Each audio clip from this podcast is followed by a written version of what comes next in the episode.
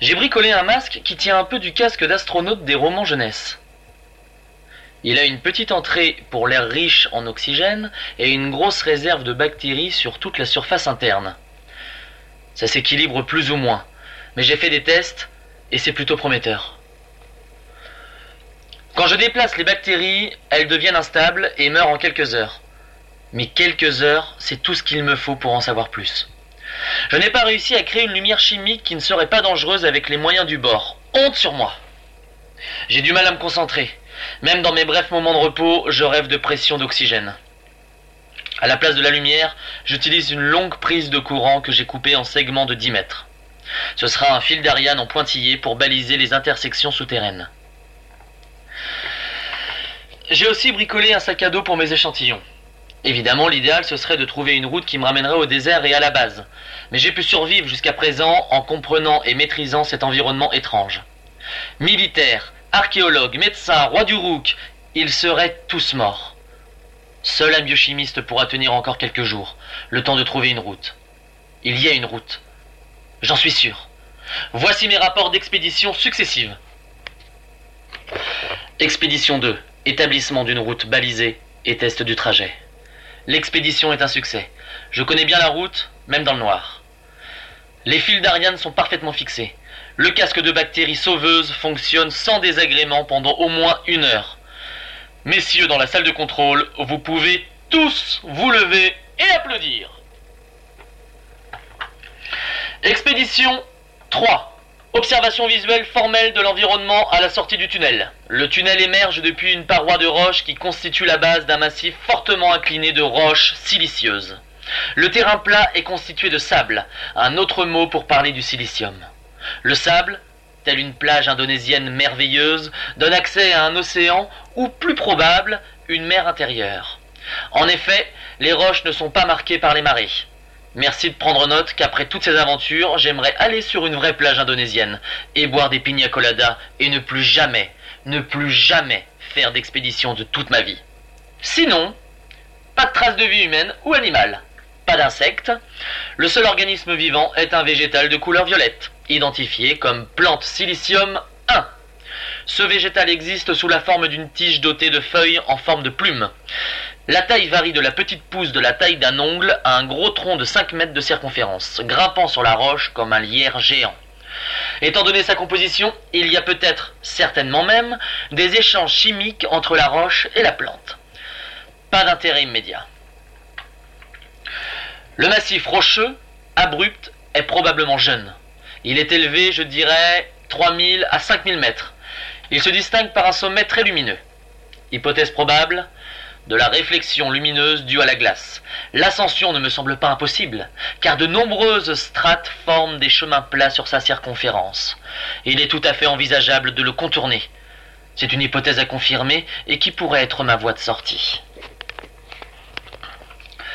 Expédition 4.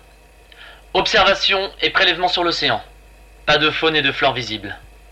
L'eau est constituée de peroxyde d'hydrogène, connu aussi sous le nom d'eau oxygénée. Le peroxyde est assez instable et se décompose en eau simple pour une proportion de 60% d'eau et 40% d'eau oxygénée.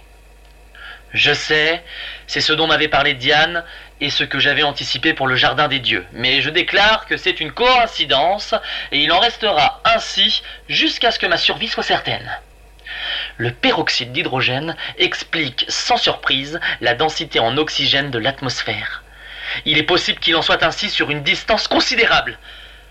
Je ne suis plus sur la Terre, j'en suis certain.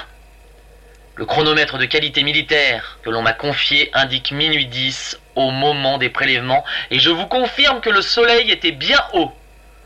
De même, j'ai fait des observations pendant 48 heures et 4 heures d'intervalle chacune. Le soleil était toujours haut dans le ciel. Je suis loin, dans l'espace et le temps. J'aimerais m'émerveiller, mais, j'ai d'autres problèmes. Sur ma checklist, par ordre de priorité. 1. Sécuriser une zone respirable sans danger. 2. Trouver une façon fiable d'obtenir de l'eau et des vivres. Il me reste une semaine et demie. 2. Si je fais attention. Et 3. Comprendre comment je suis arrivé ici et trouver un chemin de retour. Si toutefois j'échoue à l'une de ces étapes, il faudra que je rassemble un maximum d'informations pour aider la malheureuse personne qui viendra un jour ici, comme moi, par accident.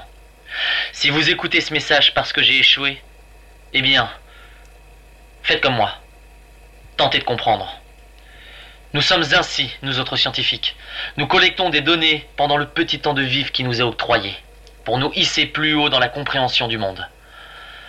Même si ce temps de vie est de trois semaines pour les pauvres cloches dans mon genre.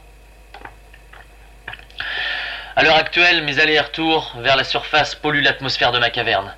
Je dors sur un lit de bactéries sauveuses pour ne pas m'empoisonner dans mon repos. Cette situation n'est pas pérenne. Je ne perds rien à explorer et à trouver. Peut-être en hauteur, un lieu sans risque. Après tout, l'oxygène est lourd, dense. Peut-être que cette couche mortelle d'oxygène qui s'infiltre ici n'existe plus à 5 mètres de hauteur.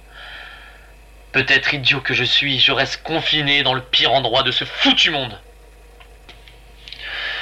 Il y a une route, je veux le croire, une route qui mènera plus haut dans un endroit sûr. De là, je regarderai ce monde et je le conquerrai, non pas comme les généraux d'autrefois ou le roi du Rouk, mais comme un ami, en l'écoutant, en l'observant, en le comprenant et comprenant où se trouve derrière son hostilité permanente sa générosité. La vie s'accroche, coûte que coûte, et je suis encore vivant.